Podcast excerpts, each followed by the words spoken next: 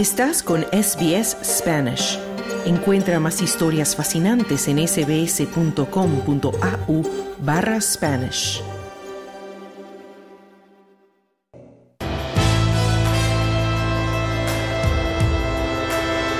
Bienvenidos. Aquí comienza SBS Audio. Australia en español. Muy buenas tardes y bienvenidos al programa de hoy. Es un gusto compartir este rato de la tarde contigo. Este lunes 15 de enero del 2024 vamos a dedicar un espacio del programa al abierto de tenis que comenzó el domingo en Melbourne. Te vamos a contar los resultados de los primeros partidos, pero también vamos a hablar con un entrenador español para conocer de cerca qué supone este trabajo. Y es una persona que además ha creado una fundación para introducir el tenis a niños en países en desarrollo. Te vamos a hablar de mascotas en Australia y de cómo la crisis económica que afecta a muchas familias las está empujando a abandonar a perros y gatos. Pero primero, se han cumplido 100 días de la guerra entre Israel y Hamas, un conflicto que ya ha transformado la región. Estados Unidos dice que no está buscando una guerra con Yemen después de que los ataques a las rutas marítimas del Mar Rojo por los bombardeos en Gaza lo llevaron a lanzar docenas de ataques aéreos de represalia. La crisis amenaza con una escalada regional del conflicto en Oriente Medio que sigue deteriorándose.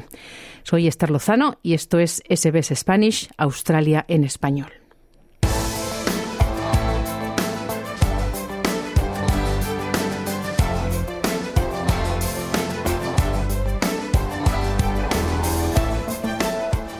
Tanques y aviones israelíes han atacado objetivos en el sur y el centro de Gaza cuando la guerra llega a los 100 días desde que comenzó el conflicto con los ataques de Hamas el 7 de octubre.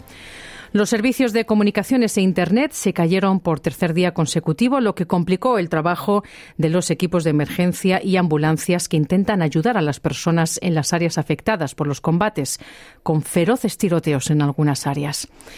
Mientras tanto, familiares y amigos de los más de 130 israelíes aún cautivos en Gaza han realizado actos para pedir su liberación. Edith O'Hell es la madre del pianista Alon O'Hell, de 22 años, que está cautivo de los militantes de Hamas. Ella dice que el tiempo se acaba. I want to say that it's been days today. And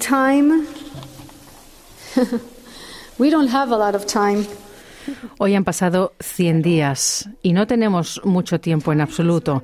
El tiempo se está acabando y siento que tenemos que hacer algo ahora, decía esta madre de uno de los secuestrados por Hamas. El Ministerio de Salud de Gaza, en la región controlada por Hamas, dice que casi 24.000 personas han muerto desde que comenzaron los bombardeos, perdón, desde que comenzaron los bombardeos israelíes y hay además más de 60.000 heridos en los que Israel dice que más de 1.200 personas han muerto también en esos ataques y 240 rehenes fueron tomados por Hamas, 240 rehenes israelíes.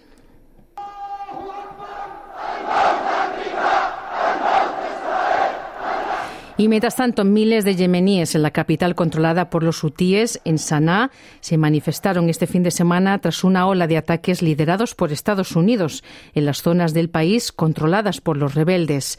Aviones de combate, barcos y submarinos estadounidenses y británicos lanzaron decenas de ataques aéreos en Yemen durante toda la noche del viernes en represalia por meses de ataques contra el transporte marítimo en el Mar Rojo, que según los hutíes, por Irán, son una respuesta a la guerra en Gaza.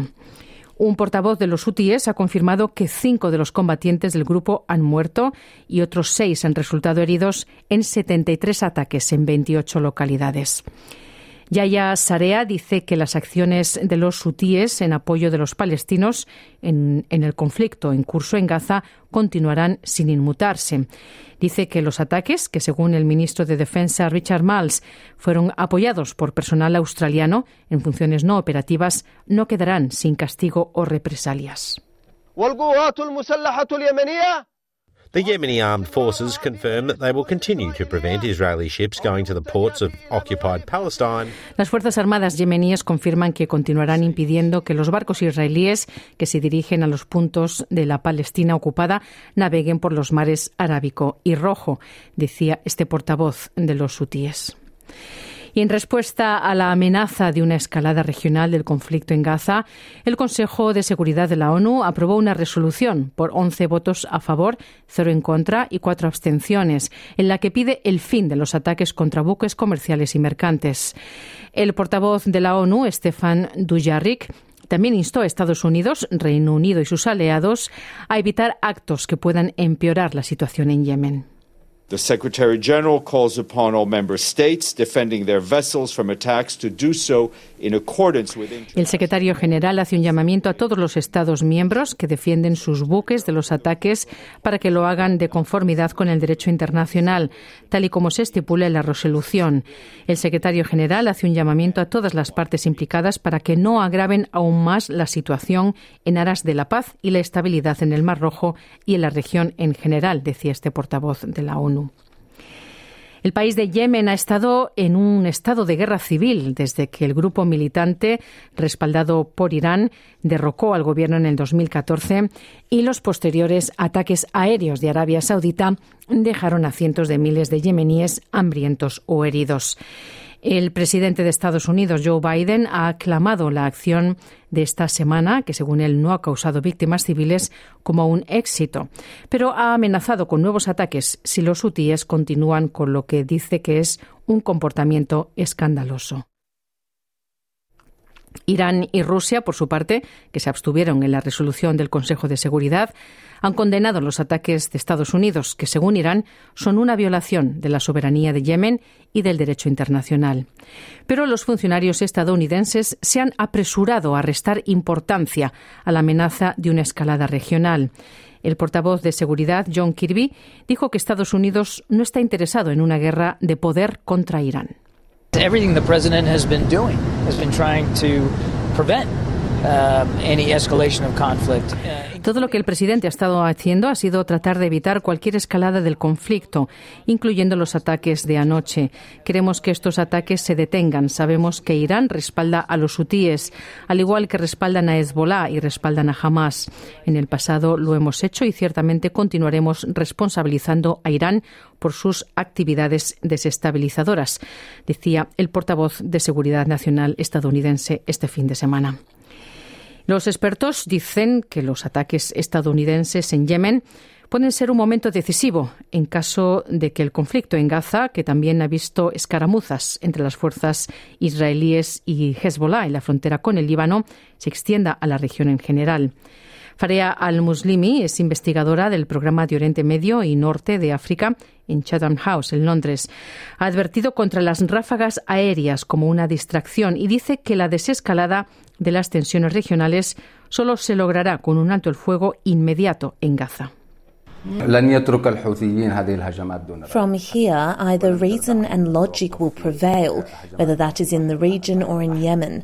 Otherwise, we will... A partir de aquí, la razón y la lógica prevalecerán, ya sea en la región o en Yemen. De lo contrario, entraremos verdaderamente en una nueva espiral del infierno. Pero una vez más, insisto y creo que lo que está ocurriendo en Yemen es un reflejo y repercusiones de la cuestión palestina. Cualquier calma en Yemen, cualquier calma en la región en general, tiene que comenzar con Gaza, decía este investigador del programa de Oriente Medio y Norte de África. Y por su parte, la ministra de Exteriores australiana, Penny Wong, va a viajar a Oriente Medio en un intento de ayudar a poner fin al conflicto de Gaza.